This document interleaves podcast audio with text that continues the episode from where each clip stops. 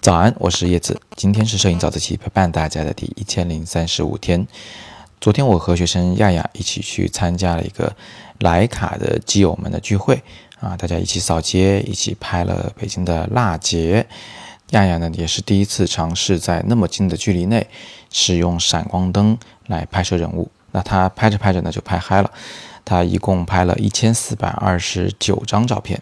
那后来呢？大家就一起回到了徕卡的天猫店的办公室里面，然后每个人呢选择自己的比较好的片子，然后播放出来，跟大家一起来讨论，一起来评片。你知道这个时间是非常紧的，因为我们差不多在八点半才结束拍摄，你又有那么多的片子，所以这对选片啊，其实是提出了一个要求，就是你一定要快而且要准才行。后来啊，亚亚的片子让大家觉得非常的惊讶啊，觉得非常的徕卡，也非常的国际范儿。在回来的路上呢，亚亚就跟我讲，他说：“我觉得选片的能力真的是占了一个很大的比重，还非常重要。因为当时选片的时候是我在操作电脑，然后他跟我一起选的嘛，所以他就发出这样的感慨。那么我就就着他这个话题呢，跟他详细讲了一下选片的三种必备的能力。第一种能力呢是快速选片的能力。”那或许你并不是参加什么外拍活动，你不一定要在十五分钟内就去把一千四百张片子选完。但是呢，快可以让你在当天选完当天的片子。就今天我不管拍多晚，我回来以后少睡十五分钟，我能把这个事儿给摆平了，至少初步的选片能选出来。这样有一个什么大的好处呢？就是你到第二天再去回顾昨天的片子，其实就很难选了，效率会大打折扣。然后你就会一天拖一天的，不想再去动它了。我相信有很多摄影爱好者现在都积压了一大堆的片子，没有仔细的去挑过片儿。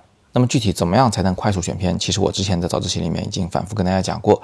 简而言之，就是逐级选拔。我们先在所有的片子里面选出一星级的片子，然后筛选一下，让 Lightroom 只显示一星级的片子，并且给他们标上二星。在这两步星级的标识过程中，我们都是不动脑子的，就是凭直越来越标。然后二星进三星的时候，我们反复推测一下，最后选出三星照片来。这个逐级选拔是非常有利于大家去克服自己的那个纠结的毛病的。你在好的里面再去挑更好的，总是比你在所有照片里去海选最好那个要来的容易得多。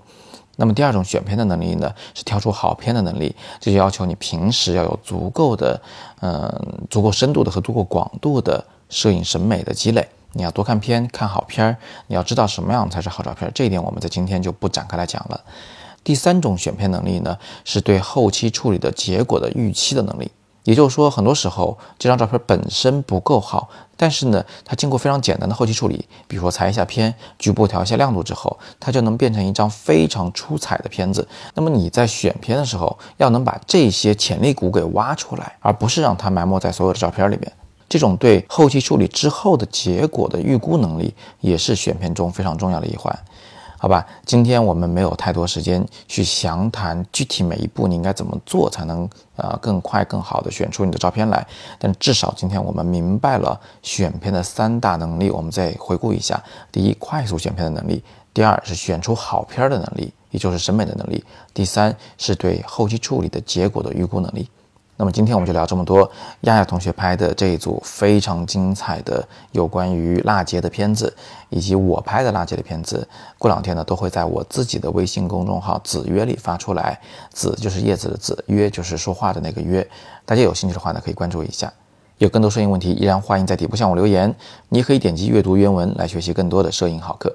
今天是摄影早自习陪伴大家的第一千零三十五天，我是叶子，每天早上六点半，微信公众号“摄影早自习”。不见不散。